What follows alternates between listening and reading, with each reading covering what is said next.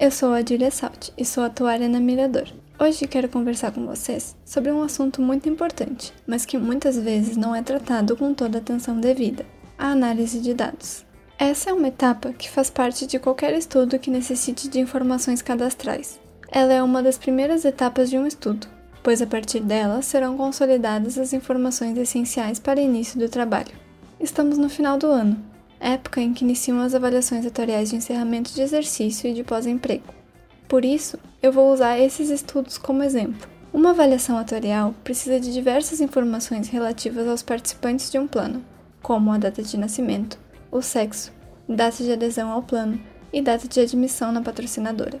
Todas essas informações são de grande relevância para o estudo, pois a partir delas são calculadas a idade, o tempo de plano, o tempo de empresa e também identificada a tábua que deve ser aplicada conforme o sexo do participante. Outras informações importantes que são extraídas da base cadastral.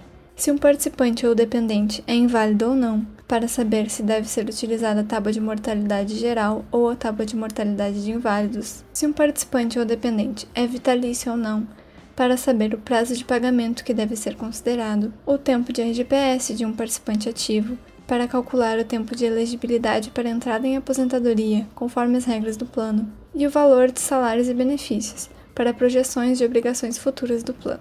Outros exemplos de informações que não são cadastrais, mas que são de extrema relevância são regulamento do plano, para saber todas as regras e especificidades dele, nota técnica atuarial, para saber como é a metodologia de cálculo, demonstrações financeiras ou balancetes, para entender a situação financeira do plano.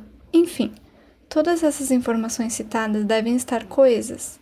Por exemplo, a folha salarial e de benefícios da base cadastral deve conter o montante registrado conforme o balancete desse plano na mesma data. As regras de elegibilidade informadas em regulamento devem ser as utilizadas em avaliação atuarial, a qual pode necessitar ou não de tempo de plano, tempo na empresa e tempo de RGPS. Resumindo, a etapa da análise de dados consiste na conferência de toda a documentação recebida, com atenção especial para o cadastro, pois nele são verificadas se todas as informações foram encaminhadas e estão consistentes. Por exemplo, sabemos que dificilmente haverá um participante ativo no plano com mais de 100 anos de idade, ou um participante que muda de data de nascimento de um ano para o outro, ou um aposentado que volta à atividade, ou salários que diminuem de um ano para o outro. Isso tudo pode ter uma explicação, mas deve ser analisado com atenção para a verificação de qual informação afinal é a correta e deve ser utilizada para avaliação atuarial.